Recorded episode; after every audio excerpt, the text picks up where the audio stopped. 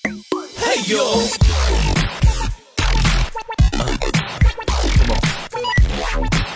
That's right, ready to crazy, ladies and gentlemen. 向右看齐。Just come on right now, baby, so high。嘿 you，这里是逍遥看齐旅行现场秀，大家好，我是高颂 Mr. You。 今天的逍遥看起旅行现场秀，我们将会继续邀请，呃，旅游卫视的总裁韩国辉先生。今天的话题或许有一点点正式，但是韩老大的回答却很能引人深思，不妨来听听看吧。在阿兔阿兔尔视频直播现场，我们也把这段录音留了下来。一个旅游目的地或者是一个旅游景区，它一定必须配套服务设施建设了，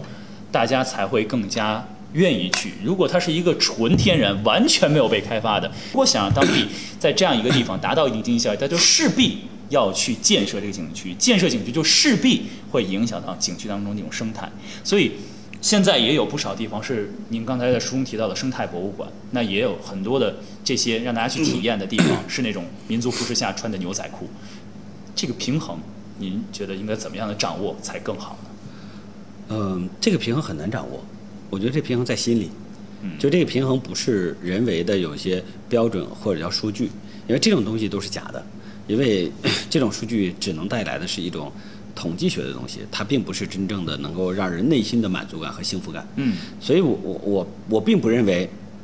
这个需要一些量化，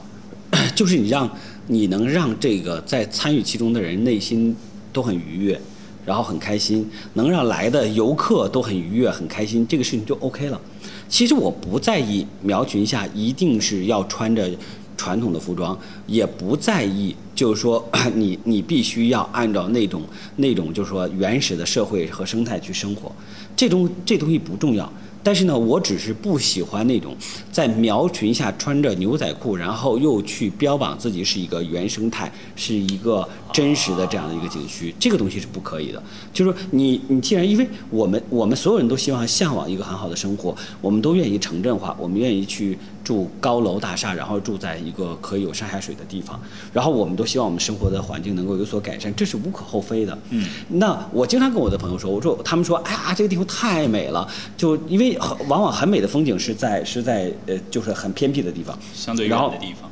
对，太美了，我好想在地方生活啊，然后什么我要能在这里生活，我就 我就美死了。我跟你说，我经常跟他们说，我说你们呀，就说这些没有意义，全是假的。我要让你在地方生活仨月，你试试，不可能的。没水没电没 WiFi，对，没水没电没 WiFi，洗不了澡，然后然后每天每每天上不了厕所，然后呢每天是恨得连就是你你要每天日出而作日落而息，你不可能的。你只是看中了它的外表，觉得它是一个这样所谓的田园，嗯那么 你不要去不要去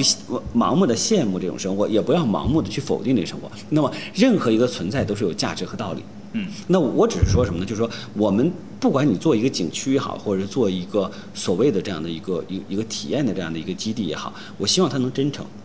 这是我很在意的。就是说，你苗群下，你穿着任何东西都可以，但是请你要知道，就是你要想让大家体验真正的苗族生活，就请你给我们体验真正的苗族生活，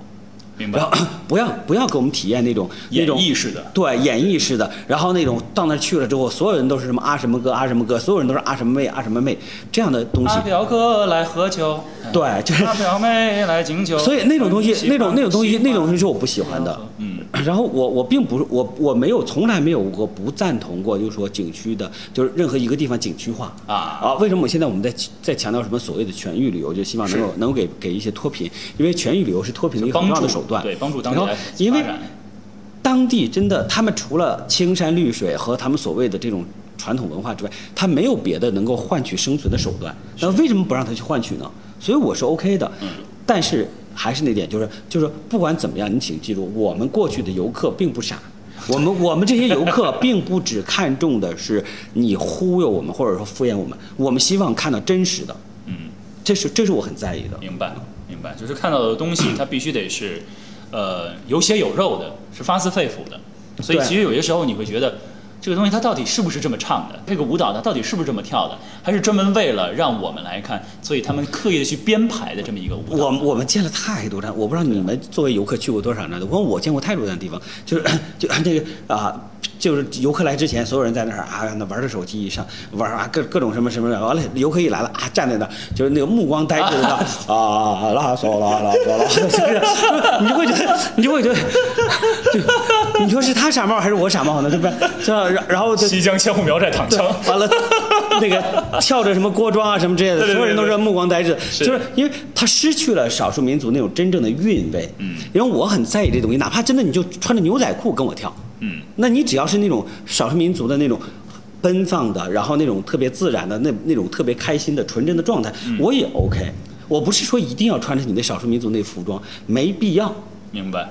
就是情怀的东西，可能还要保保留的更 深入一点。所以我其实转回来讲啊，呃，我还是更愿意能够看到，通过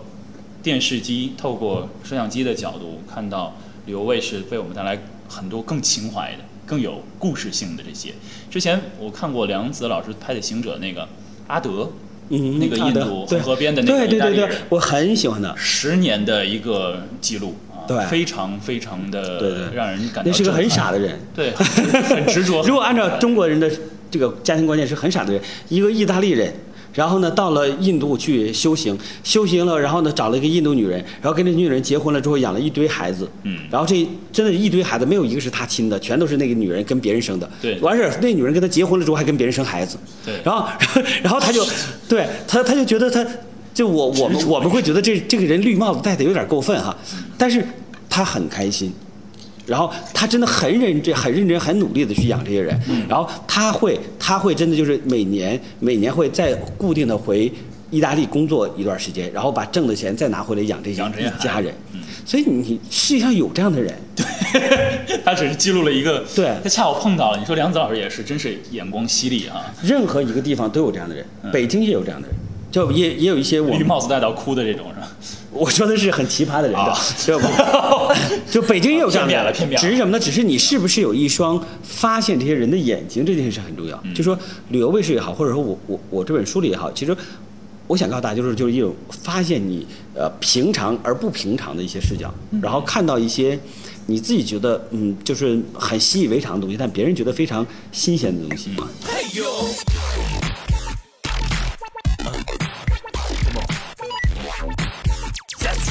Ready to crazy, ladies and gentlemen. 没有向右看齐。Just come on right now, baby. So